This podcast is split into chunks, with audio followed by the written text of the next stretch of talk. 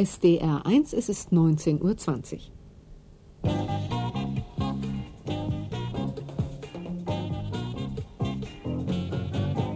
Heute im Gespräch. Im Straßenbild westdeutscher Großstädte fällt seit wenigen Jahren auf, dass unter den obdachlosen Männern auch immer mehr obdachlose Frauen zu sehen sind. Ihr Anblick verunsichert und provoziert in besonderer Weise. Und meistens geht der Durchschnittsbürger, die Bürgerin in sicherem Abstand und schnell vorbei. Die Ratlosigkeit ist groß im Umgang mit Menschen, die so weit außerhalb der Gesellschaft stehen. Heute im Gespräch wird an diesem Mittwochabend den sicheren Abstand aufgeben und das Gespräch mit obdachlosen Frauen suchen. Guten Abend. Am Mikrofon begrüßt sie Astrid Springer. Volkes Stimme spricht eine deutliche Sprache, wenn die Meinung über Frauen auf der Straße gefragt ist. Die ist für mich nicht die beste Meinung. Was denken Sie denn? Weil ich sage, wie können Frauen so obdachlos sein? Es gibt doch für Frauen immer irgendwie Arbeit. Haben Sie eine Meinung zu obdachlosen Frauen?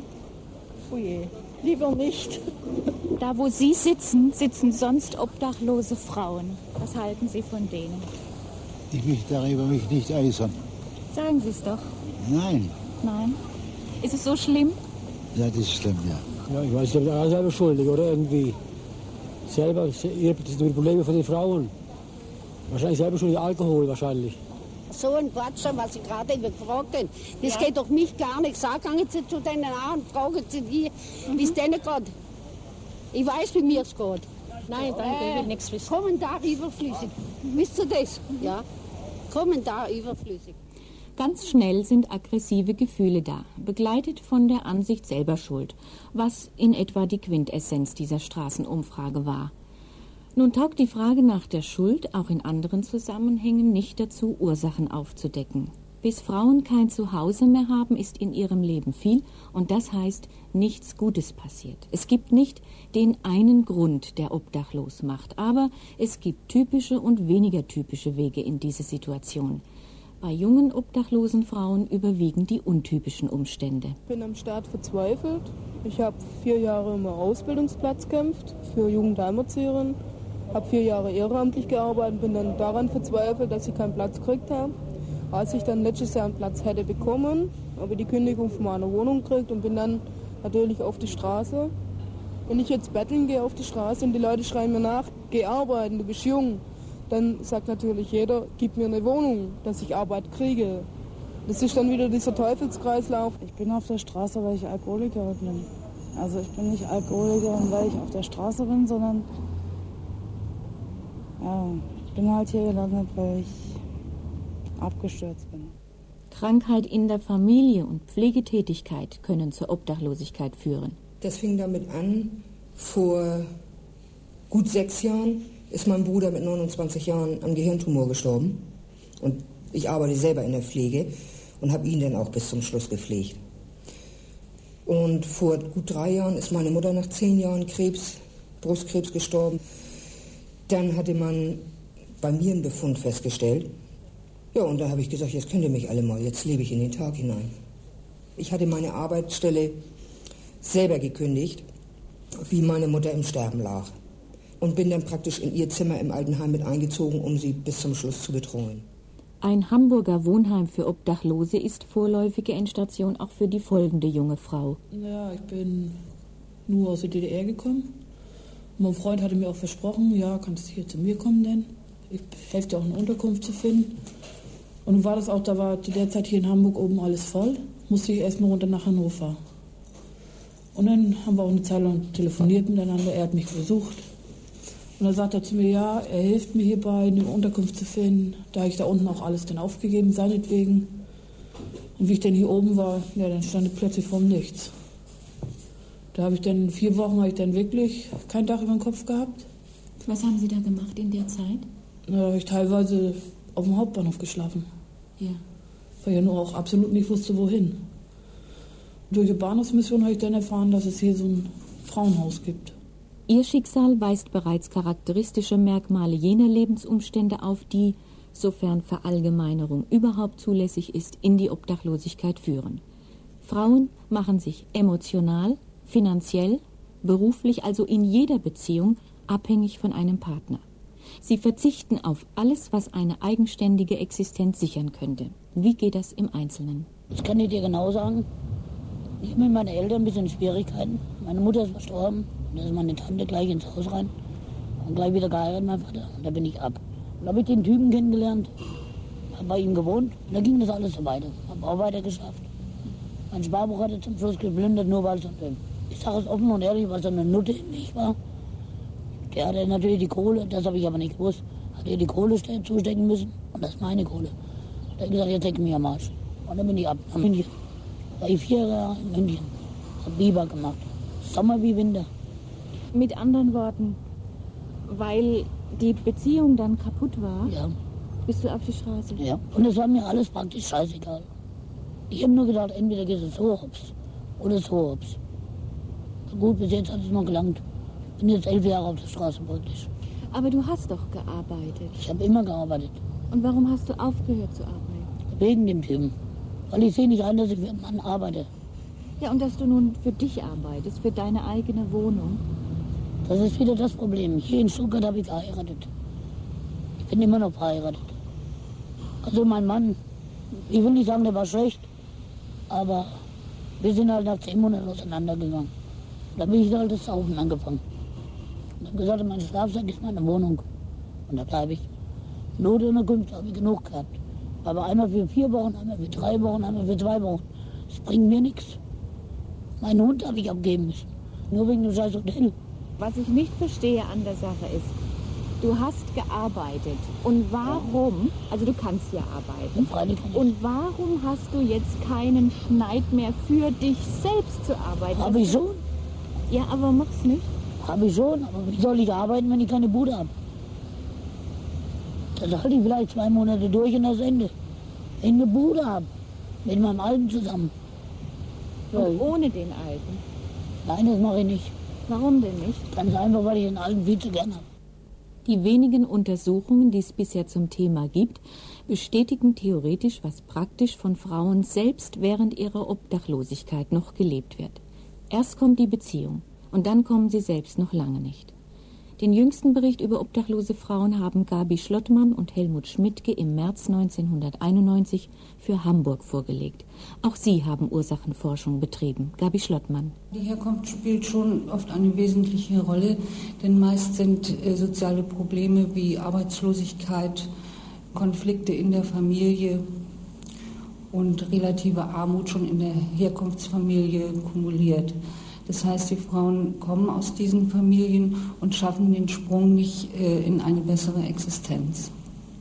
Meistens haben die Frauen gar keinen Schulabschluss oder höchstens den Hauptschulabschluss. Und natürlich auch keine Berufsausbildung, was wiederum oft damit zusammenhängt, dass ihnen äh, gar nicht angetragen wird, eine Ausbildung zu machen, sondern sie doch eher auf die tradierte Frauenrolle hingewiesen werden.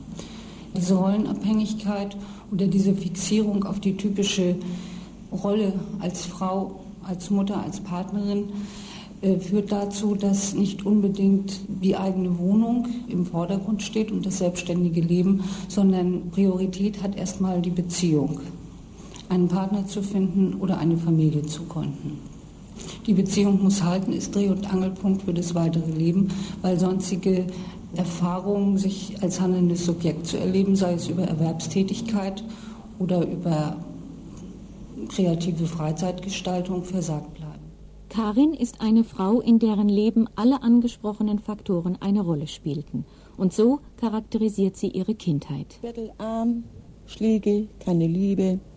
Vater hat getrunken, und wir Kinder mussten leiden, mussten hungern, wurden in der Schule verspottet, weil wir dreckig im Zeug liefen. Keine Liebe, gar nichts. Mein Vater hatte büschelweise mir die Haare rausgezogen, uns hat er getreten. Sechs Geschwister, wir mussten uns um die eigene Axt drehen und hat nach jedem Fleck geguckt und wehe, da war was. Da gab das einen Fußtritt. Wir flogen durch die ganze Küche. Ich war gekachelt und äh, meine Schwester hat ein Loch im Kopf gehabt und wir waren noch, ich war vielleicht sechs Jahre alt, die Lütze fünf und wir wurden derart misshandelt. Mein Vater hat seinen Spaß daran gehabt der meine Mutter, die wurde auch geschlagen. Mein Vater hat wieder so einen Anfall gehabt. Kochend heißes Wasser, da wollte er sie mit dem Kopf in eine Schüssel reinstecken. Und die Kinder haben, meine Jüngsten, die haben so geschrien, dass sie die Polizei geholt haben. Und äh, denn aus der misslichen Lage rauskam. Auch diese individuelle Erfahrung lässt sich verallgemeinern. Die Sozialpädagogin Gabi Schlottmann. Gewalt und auch sexuelle Gewalt nimmt einen besonders hohen Stellenwert in der Arbeit mit wohnungslosen Frauen ein. Fast 90 Prozent der Frauen, die Hilfe aufsuchen, berichten von Erfahrungen, in denen sie männlicher Gewalt ausgesetzt waren.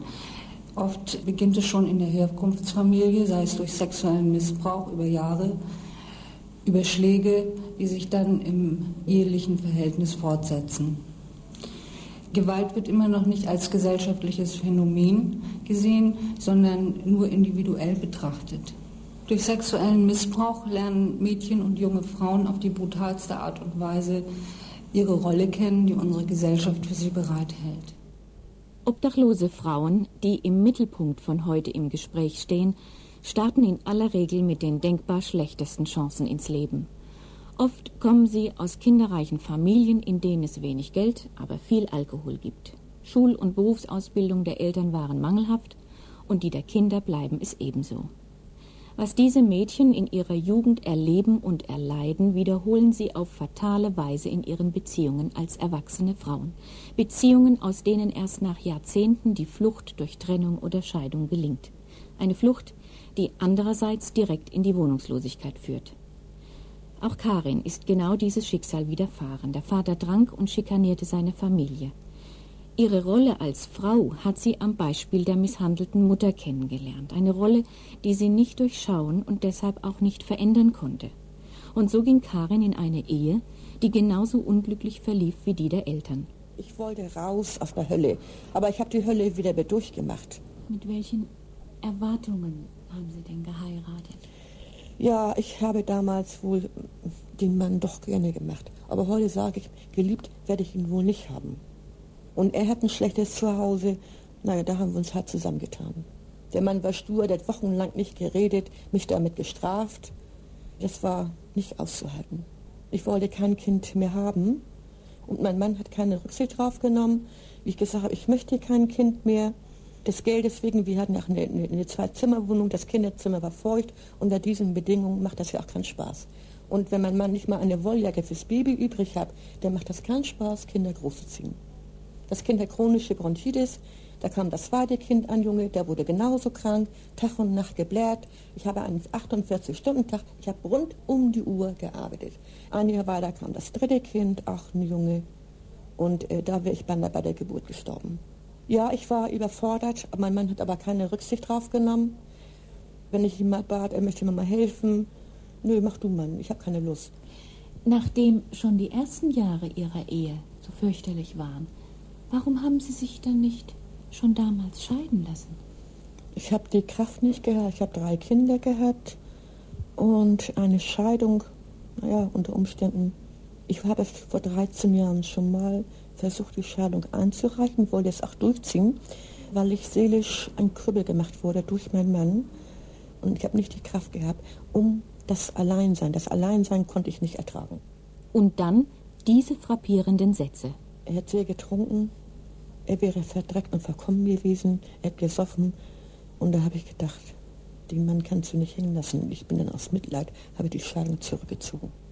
Selbst im größten Elend, wenn beide Partner auf der Straße leben, erhalten sich solche Muster weiblicher Fürsorge und Verantwortung, auch wenn es statt Dank Prügel gibt. Der war noch zu jung, ich bin fünf Jahre zusammen mit ihm und ich kann ihn nicht alleine lassen, weil er ewig in den Knast kommt. Muss ich aufpassen auf ihn, sonst baut er wieder Scheiße und auf Wiedersehen. Ist das derjenige, der dir aufs Auge gehauen hat? Das ist egal, das ist mein Problem. Okay? Aber irgendwann ist das Maß dann doch voll. Für Karin kam dieser Moment nach 27 Jahren Ehe. Wie fast alle betroffenen Frauen ist sie erst einmal untergetaucht, hat versucht, bei Verwandten, Freunden oder Bekannten Unterschlupf zu finden. Dieser entwürdigende Zustand kann sich über Jahre hinziehen und er ist der Grund, warum die Dunkelziffer über wohnsitzlose Frauen enorm hoch ist. Als ich aus der Kur zurückkam, habe ich die Scheidung eingereicht und ich wusste im Moment auch nicht, wohin. Zu Hause konnte ich nicht bleiben, hätte ich die, Hölle auf Erden gehabt. Da bin ich bei meiner Arbeitskollegin vorbeigegangen, die in einer Drei-Zimmer-Wohnung. Ich habe sie gebeten, ob sie mich vorübergehend aufnehmen würde. Ich würde dann eine Wohnung bekommen. Ich habe auch alles beantragt, Dringlichkeitsschein. Ich bin sehr viel gelaufen dafür. Ich habe viel getan. Also es war eine Überwindung. Aber erst mal raus, raus, raus, raus. Warum dieser Schritt so besonders viel Energie kostet, erläutert Gabi Schlottmann, die für Hamburg einen Bericht über die Situation obdachloser Frauen geschrieben hat. Während der Sozialisation werden Frauen eher äh, zur Passivität und Anpassung erzogen, was sich in ihrer späteren Entwicklung äh, darin niederschlägt, dass sie nicht in der Lage sind, Hilfe für sich in Anspruch zu nehmen, dass sie nicht in der Lage sind, Forderungen zu stellen und zunächst einmal die Schuld bei sich selber suchen, wenn ein Problem auftritt. So ist es auch bei der Wohnungslosigkeit, dass sie sich nicht als Teil einer Armutsproblematik sehen, sondern sich als Subjekt in Frage stellen und die Frage nach der eigenen Schuld und des eigenen Versagens stellen. Das wiederum hat Scham zur Folge, Schamhilfe in Anspruch zu nehmen, weil die Frauen denken, sie gestehen Schwächen ein. Und äh, zunächst versuchen sie individuelle Notlösungen zu finden. Das heißt, sie versuchen, solange es geht, bei Bekannten unterzukommen, sich von Ersparnissen zu ernähren, um nicht auffällig zu werden. Obdachlos in dem Sinne, dass sie auf der Straße schlafen musste, war Karin nie. Dennoch hat sie die klassischen Stadien der Wohnungslosigkeit und das heißt vor allem der Demütigungen durchgemacht. Ich wollte die Wohnung behalten, eine Dreizimmerwohnung, aber ich habe dann verzichtet, meine Kinder wohnten in der Nähe und äh, mein Mann hat sie ja alle auf seiner Seite. Und da habe ich mir gedacht, nein, ich ziehe aus, ich habe da nichts mehr zu suchen. Ich wollte meinen Ex-Mann nicht mehr sehen, ich wollte an nichts mehr erinnert werden. Da war ich in der Pension, habe ich mir dann äh, gesucht. Das Sozialamt hat dann auch die Übernachtung bezahlt. Und dann habe ich natürlich Laufereien gehabt. Die Hürde, das war ein Spießrutenlaufen, ein billiges Zimmer zu suchen, war sehr, sehr, sehr, also ich habe drei Wochen dafür gebraucht bevor ich das gefunden habe. Das war sehr schwer. Äh, denn Frauen, die sind äh, heute immer noch benachteiligt. Naja, das ist ein Stück Dreck. Das ist ja die Männerwelt, die so denkt. Leider habe ich das zu spüren bekommen, nur ich war nicht so eine. Also ich habe einen Mann gehabt und nie einen anderen Freund oder äh, Bekannten nie gehabt. Also ich war wirklich grundanständig. Aber man wird ja dann als, naja, auf der Behörde? Nein, in der Pension, so von den Wert. Vielleicht hat er schon erlebt, ist geschieden und die wird wohl auch nichts tagen, so wie die anderen auch. Die Weiber, die sind äh, ein Stück Dreck und das sind alles Huren. Naja, das war sehr ordinär. Sehr ordinär. Und ich habe keinen leichten Stand gehabt. Karin gehört zu den ganz starken Frauen, die dank ihrer Willenskraft im bürgerlichen Leben verankert blieben. Sie suchte und fand während ihrer Zeit in der Pension eine Einzimmerwohnung, die das Sozialamt zahlt. Sozialhilfe wird für den Rest ihres Lebens ihre einzige Einkommensquelle bleiben, denn Gesundheit und Nerven sind ruiniert. Arbeiten gehen kann sie nicht mehr. Anders als Männer trifft Frauen der Verlust ihrer Wohnung doppelt hart, nämlich gleich in zwei zentralen Lebensbereichen. Sie verlieren ihren Arbeitsbereich und im selben Moment auch ihren Schutzbereich. Karin zählt trotz allem Unglück in ihrem Leben zu den glücklicheren unter den Frauen in vergleichbarer Situation, denn sie hat in ihrer Verzweiflung nie das getan, was doch so nahe lag. Sie hat nie zu Drogen gegriffen. Typischerweise gehen mit den seelischen Belastungen der Frauen früher oder später auch Alkohol- und Tablettenmissbrauch einher. Dazu Gabi Schlottmann. Frauen leben aufgrund äh, ihrer biologischen Bestimmungen wie Menstruation, Schwangerschaft, Geburt und Mutterschaft in einer viel engeren Verbundenheit mit ihrem Körper im Zusammenhang äh, mit eigener Schuldzuweisung und mit der Neigung zur Passivität richtet sich Aggression bei Frauen erstmal gegen sich selbst. Das heißt, sie reagieren mit ihrem Körper gegen den Körper, indem sie zum Beispiel Abhängigkeiten eingehen, wie Medikamentenmissbrauch, Alkohol- oder Drogenmissbrauch. Männer sind eher in der Lage zu instrumentalisieren, das heißt ihre Aggressionen nach außen zu kehren, zu fordern, Ansprüche zu stellen und sich nicht so sehr als das versagende Subjekt zu erleben. Unter der Cannstatter König Karlsbrücke über den Neckar finden sich Frauenschicksale, die jeden trüben Alltag als Luxusleben erscheinen lassen. Tja, ich bin 59 geboren, hat meine Mutter sich gut abgeseilt und dann kam ich ins Babyheim und dadurch bin ich gewandert, gewandert, gewandert. Ne? Zwischendurch hat meine Mutter das Saurecht wieder bekommen. Wie viele Geschwister war die? Mit mir, wir sind acht. Ja, und da habe ich auch so ein Theater gehabt mit meinem Alten. der wurde mir ein bisschen zu griffig. Mein Stiefvater ist jünger. Meine Schwester wollte nämlich auch anfummeln. Er hat versucht mal auf die Jüngeren, weißt Und dadurch gab es dann auch Theater. Meine Mutter hat es halt nicht abgenommen und so. Und ich sage, du, was ist das für ein Schwein hier und so, ne? Und dann durfte ich wieder ins Heim. Zehn Heime hat sie kennengelernt, aus denen sie immer wieder ausriss. Kurz vor ihrem 18. Geburtstag wurde sie wegen leichter Geistesschwäche und Verhaltensstörungen entmündigt. Die Entmündigung ist aufgehoben. Sie besuchte die Sonderschule, ein Beruf lernte sie nicht. Und warum ist sie nun auf der Straße? Das ist Hass, das ist Hass. Das ist einfach nur Hass. Ich bin Quartalsäuferin, das sind die schlimmsten Säufer, möchte ich meinen. Dann holt sie ja das Zeug total zurück, was man die ganze Zeit nicht hatte. Ne? Weil wenn man mal seelische Schmerzen hat, da kann kein Arzt mehr was machen. Ich war auch ziemlich lange in Kliniken. Wenn, wenn, du dich irgendwie durchgesetzt hast, haben sie dir halt Medikamente reingeschmissen und dann war Ruhe. Ne? Was ich brauche, ist Liebe, Ehrlichkeit, ein kleines Zimmer und eine friedvolle Arbeit, Tierheim zum Beispiel. Das wäre ganz in Ordnung, weil da habe ich vor kurzem gearbeitet wegen Arbeitsstunden. Ich habe Bewährung.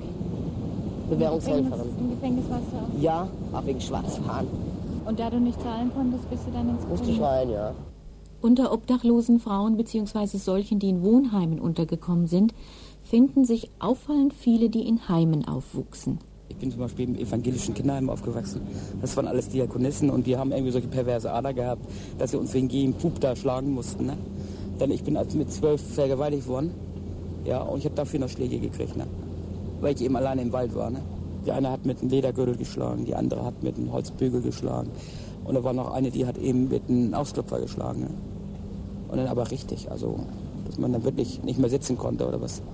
Und das sind so Sachen, wo, ja, die, wo einer natürlich abgeschreckt ist, ne, von vornherein. Überhaupt eine Beziehung, ab und zu kommt es mal hoch.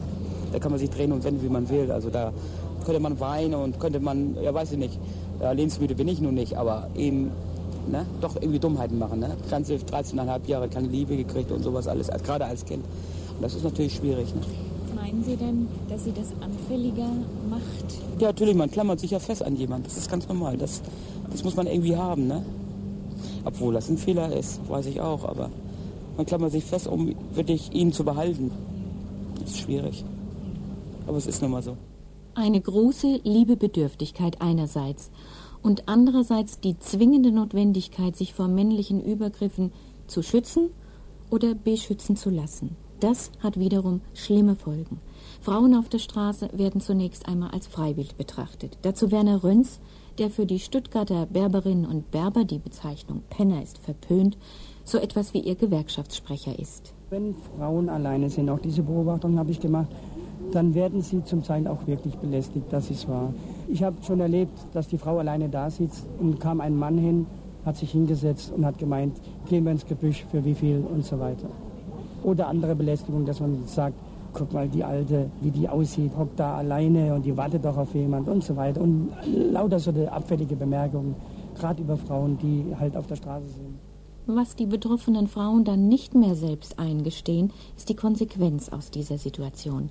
Die Sozialpädagogin Gabi Schlottmann erläutert sie. Eine Möglichkeit ist es, äh, eine sogenannte Zwangspartnerschaft einzugehen. Das heißt, ein Abhängigkeitsverhältnis mit einem Mann, dessen Willkür sie ausgesetzt sind. Es ist ein Tauschhandel um ihre Grundbedürfnisse wie Waschen, sich pflegen, essen und schlafen befriedigen zu können, gehen sie Zwangspartnerschaften ein und äh, stellen sich dafür sexuell zur Verfügung. Um dem vorzubeugen, um diesen ständigen sexuellen Übergriffen vorzubeugen, tragen Frauen zum Beispiel Männerkleidung, um ihre Rolle zu verleugnen und um sich selbst zu entsexualisieren und damit weniger Angriffsfläche zu bieten. Ältere Frauen, die äh, wegen mangelnder Attraktivität keine Partnerschaften mehr eingehen können, sind völlig schutzlos und stehen eigentlich am Rande der Gruppe aller Wohnungslosen. Der Teufelskreis schließt sich immer wieder. Es gibt Einzelgängerinnen unter den obdachlosen Frauen auf der Straße. Aber es ist einfacher, zu einer Gruppe dazuzugehören. Bei mir halten alle zusammen. Wenn wir nichts haben, aber wir kriegen immer, was wir wollen, oder? Stimmt das? Gut, wir sind manchmal besoffen, auch, Gottes Willen. Manchmal. Manchmal ist es übertrieben, wir sind jeden Tag. Wozu brauchst du denn den Alkohol? Weil ich es einfach brauche, weil ich es nicht ertrage, so zu nüchtern sein, so wie das Theater hier abgeht. Verstehst du, wie ich meine? Ja, ist es richtig? Da kann ich gar nicht nüchtern sein. Da äh, Wo ich in der Türkheim war. Aber jetzt ungelogen, da habe ich vier Wochen so eine Notanmerkung gehabt. Da gab es bei uns aber keinen Alkohol. Milch, Joghurt oder sonst was. Alkohol gab es bei uns nie. Sobald wir wieder draußen sind, das. Sie erregen besonderen Unmut in der Öffentlichkeit. Obdachlose und dann auch noch alkoholisierte Frauen. Birgit Zimmermann verteidigt sie. Die Sozialpädagogin arbeitet in der ambulanten Hilfe Stuttgart und macht Erstberatung für obdachlose Frauen und Paare. Manchmal sieht es auch schlimmer aus, als es ist. Also wenn man in der Gruppe zusammen ist, weil man auf der Straße lebt und braucht diese Gruppe auch, um nicht, um nicht total zu vereinsamen und, und schutzlos zu sein, dann ist, sind Frauen häufig gezwungen, irgendwie mitzumachen und auch mitzutrinken. Und da gibt es ganz, ganz unterschiedliche Frauen auch. Also es gibt manche, die wirklich dann nur an Bier rumnuckeln, einfach nur um ein Bier in der Hand zu haben und dazuzugehören. Und die könnten also von jetzt auf gleich auch aufhören wieder mit dem, mit dem Alkohol. Also die, die längst nicht alkoholabhängig sind. Man muss ja auch mal sehen, dass Frauen auf der Straße auch noch viel mehr auszuhalten haben, weil man, also Frauen, die auf der Straße sind, denen man das ansieht, die haben mit viel mehr ja, so Sanktionen eigentlich auch zu rechnen, weil also eine Frau, eine Frau ist nicht auf der Straße, eine Frau trinkt nicht, äh, eine Frau ist gepflegt und all das kann eine, eine Frau ganz schwer oder gar nicht eigentlich leisten auf der Straße. Und von daher ist häufig dann so, so ein großes Bedürfnis, einfach sich so weit zu betäuben, dass man das einfach ertragen kann. Die Blicke der Leute, der normalen Bevölkerung zu, zu ertragen, sich Mut einfach anzutrinken, um überhaupt so zu bestehen, in der, auch in der Gruppe. Ja, und einfach dabei zu sein. Wo die Beziehungen zu anderen Menschen von Anfang an so problematisch und fragwürdig sind, bleibt nur ein wirklicher Freund. Und das ist der Hund. Der Hund, der war mein Ein und Alles. Ich wollte irgendwas haben, was Wärme ausstrahlt, was Liebe braucht, aber auch Liebe gibt. Und dann bin ich eben da ins Tierheim gefahren und das war, also das war Liebe auf den ersten Blick. Meist stehen die Hunde besser im Futter als Besitzerinnen und Besitzer. Die Sorge fürs Tier ist eine Aufgabe, die auch dem Leben auf der Straße noch einen Sinn gibt. Bevor Sie in eine Notunterkunft oder ein Obdachlosenheim einziehen und den Hund abgeben müssen, bleiben Sie lieber auf der Straße. Und so bleibt es auch beim Bild vom freien Leben, wie es sich den Passanten darstellt. Den ungewaschenen Bauch in die Sonne halten, ein Bier nach dem anderen hinter die Binde gießen und nichts schaffen. Kein Wecker, der morgens früh rappelt, kein Chef, der einen regelmäßig anmeckert, kein Leben, das sich eigentlich nur nach Feierabend und am Wochenende abspielt. Herrlich muss das sein, den ganzen lieben langen Tag die Freiheit in vollen Zügen genießen zu können. Nur leider die Vorstellung ist falsch. Es ist, ein, ist wirklich ein Scheißleben. Viele Leute denken von außen, ja, die sind zu faul zum Arbeiten oder sonst was. Ich glaube nicht, dass es jemandem Spaß machen würde, wenn einem wirklich jeder pausenlos in der Küche oder sonst wohin gucken könnte. Alles, was, was wir machen oder sowas da, egal wo wir schlafen, wo wir essen, wo wir trinken, da kann ja jeder bei uns zugucken. Ne? Jeder braucht normalerweise eine Tür, die er hinter sich mal zuschließen kann und wohinter er einfach mal abschalten kann, seine Ruhe haben kann. Und das haben wir alles überhaupt nicht. Ja. Wir haben jeden Tag Angst davor, dass wir irgendwo weggescheucht werden, ob sei das von irgendeinem Hausmeister oder irgendwelchen ja, Bullen oder weiß der Geier was. Wir werden belacht, beschimpft und verstehen, dass, dass wir dann irgendwann mal einfach abstürzen oder sowas, ach, das versteht halt auf jeden Fall keiner. Nein, wirklich zu verstehen ist es nicht, weil es einfach nicht vorstellbar, nicht nachzuvollziehen ist. Mit Ausnahme der Erfahrung, dass Essen auf der Straße immer obszön wirkt. Von allem anderen, was der Mensch hinter Mauern so treibt, ganz zu schweigen.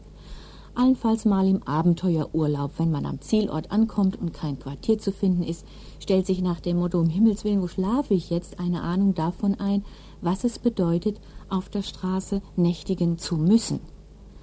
Und noch eine andere Sache ist absolut unmöglich von der Straße aus zu arbeiten. Arbeiten kann nur, wer einen Raum hat, um sich von und für die Arbeit zu erholen. Und den gibt es auf der Straße nicht. Frauen mit so wenig schulischen und beruflichen Voraussetzungen hätten auch im bürgerlichen Leben kaum Chancen auf dem Arbeitsmarkt. Es gibt vom Arbeitsamt Stuttgart die sogenannte Börse, wo morgens um fünf Tagesjobs vergeben werden und abends erhält jeder den Lohn gleich auf die Hand. Aber das ist fast immer Männerarbeit. Klassische Beschäftigungsbereiche sind das Gaststättengewerbe und Fabriken, überhaupt Tätigkeiten, die sowohl unregelmäßig als auch unqualifiziert sind. Im Gaststätten- und Hotelgewerbe ist die Arbeit häufig mit einer Wohnung verbunden. Kündigt der Arbeitgeber den Arbeitsvertrag, verliert die Frau auch die Wohnung. Erst einmal auf der Straße schreitet die Verelendung rasch voran. Das Herz tut einem weh mit anzusehen, wie sich trotz allem Frauen und auch Männer bemühen, unter den Bedingungen der Straße sauber gewaschen und gepflegt zu bleiben. In der öffentlichen Toilette an der Leonhardskirche in Stuttgart, als Schlafplatz mehr oder weniger geduldet, reihen sich die Wand entlang wie in einem Schullandheim Zahnbürsten und Zahnpasta, Duschgel, Haarwaschmittel, Rasierwasser und Kosmetika. Und zu der wenigen Habe, die diese Menschen noch besitzen, gehört eine Plastikschüssel, in der sie sich auf der Parkbank die Füße waschen. Es fällt auf, dass kaum ältere obdachlose Frauen in der Öffentlichkeit zu sehen sind. Die älteste Frau in Stuttgart unter der Neckarbrücke ist 62 Jahre alt und die Ausnahme. Das Durchschnittsalter liegt zwischen 20 und 40 Jahren. Frage an die Sozialpädagogin Birgit Zimmermann, wie erklärt sich das? Also es gibt auch ältere Frauen auf der Straße. Aber zum einen muss man sagen, dass Frauen, die lange Zeit auf der Straße leben mussten, nicht alt werden. Also wir machen leider auch die Erfahrung, dass uns Frauen, ja, die wir verelenden sehen, dann auch wegsterben, direkt auf der Straße oder dann vielleicht noch kurz vorher ins Krankenhaus kommen. Und ein anderer Punkt ist natürlich der, dass Frauen, die älter sind, die krank werden, dann in irgendwie stationäre Einrichtungen einfach verschwinden. Also die werden dann auch eher ähm, ja, irgendwo mehr oder weniger zwangsweise eingewiesen, weil man es einfach nicht auch mit, mit ansehen mag, also so die Gesellschaft.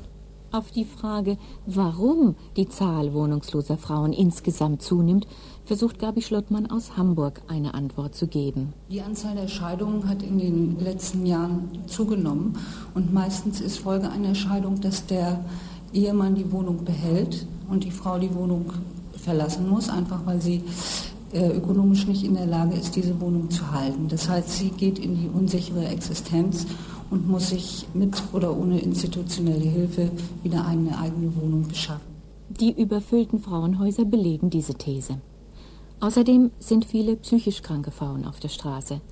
In psychiatrischen Einrichtungen können sie nicht weiter betreut werden und im normalen Leben kommen sie nicht mehr zurecht, was im Klartext auch heißt, dass sie weder in einer Partnerschaft noch in der Gruppe tragbar sind. Dennoch fänden mehr Frauen den Weg zurück. Solche Erfahrungen machen die Betreuerinnen, könnte ihnen nur entsprechend preisgünstiger Wohnraum angeboten werden. Aber an dem mangelt es bundesweit. Es gibt neben vielen anderen noch einen weiteren entscheidenden Hinderungsgrund, dass sich die Frauen selbst aufgeben. Ich glaube nie, dass ich es irgendwie noch richtig schaffen werde. Hattest du denn das Gefühl, irgendwann noch mal eine echte Chance zu haben, die du verpasst hast dann oder nicht wahrnehmen konntest? Es liegt daran, dass ich alleine bin und ich brauche Liebe. Und das kriege ich nicht, weil die alle Materialisten sind. Die wollen alle nur haben. Und was könnte den Frauen auf der Straße helfen? Ja, das ist schon ein bisschen schwierig. Was helfen könnte, ich meine, Notunterkünfte und alles Mögliche haben sie uns ja angeboten. Aber das hat auch nicht so ganz geklappt, weil dann einfach zu viele mit dem Problem aufeinander saßen. Jeder ist ja nicht umsonst auf der Straße oder sowas. Und ja, da müsste wirklich jedes Problem individuell behandelt werden. Und ich glaube, so viele ja, so viele Psychologen oder Sozialarbeiter gibt es einfach gar nicht. Ne? Ja. Ich weiß echt nicht, was man da machen könnte. Barbara unter der Neckarbrücke verbindet entsprechend ihrem radikalen Temperament ihren Wunsch mit der Lösung. Ich habe nur einen Wunsch, dass es mal einen Schlag macht auf der Erde. Auf dem ganzen Erdball. Und dann ist Ruhe hier. Das nächste Mal soll sich der liebe Gott an die Tiere halten. Der große Knall wird vermutlich und hoffentlich nicht kommen. Aber auch sonst werden sich die Probleme obdachloser Frauen und auch Männer nicht lösen lassen, so wie diese Gesellschaft heute funktioniert. Dabei wäre es möglich, an vielen kritischen Punkten anzusetzen, an denen die Weichen in die Obdachlosigkeit gestellt werden. Angefangen dort, wo dieser Weg normalerweise beginnt, bei der unerwünschten Geburt. Karin zum Beispiel hat ihre Kinder bekommen müssen, weil sie die Pille nur drei Monate lang kostenlos erhielt. Sie hatte schließlich nicht mal mehr das Busgeld, um zu ihrem Frauenarzt zu fahren. Die Pille kostet aber rund 80 Mark im halben Jahr. Und das können sich Frauen der Unterschicht nicht leisten. Sind dann drei, vier, fünf und mehr Kinder auf der Welt, überfordert das die Mütter. Krippen- und Kindergartenplätze wären nun gefragt, um gerade Kindern aus Konfliktfamilien eine Chance zu geben, dem Teufelskreis von Gewalt zu entkommen.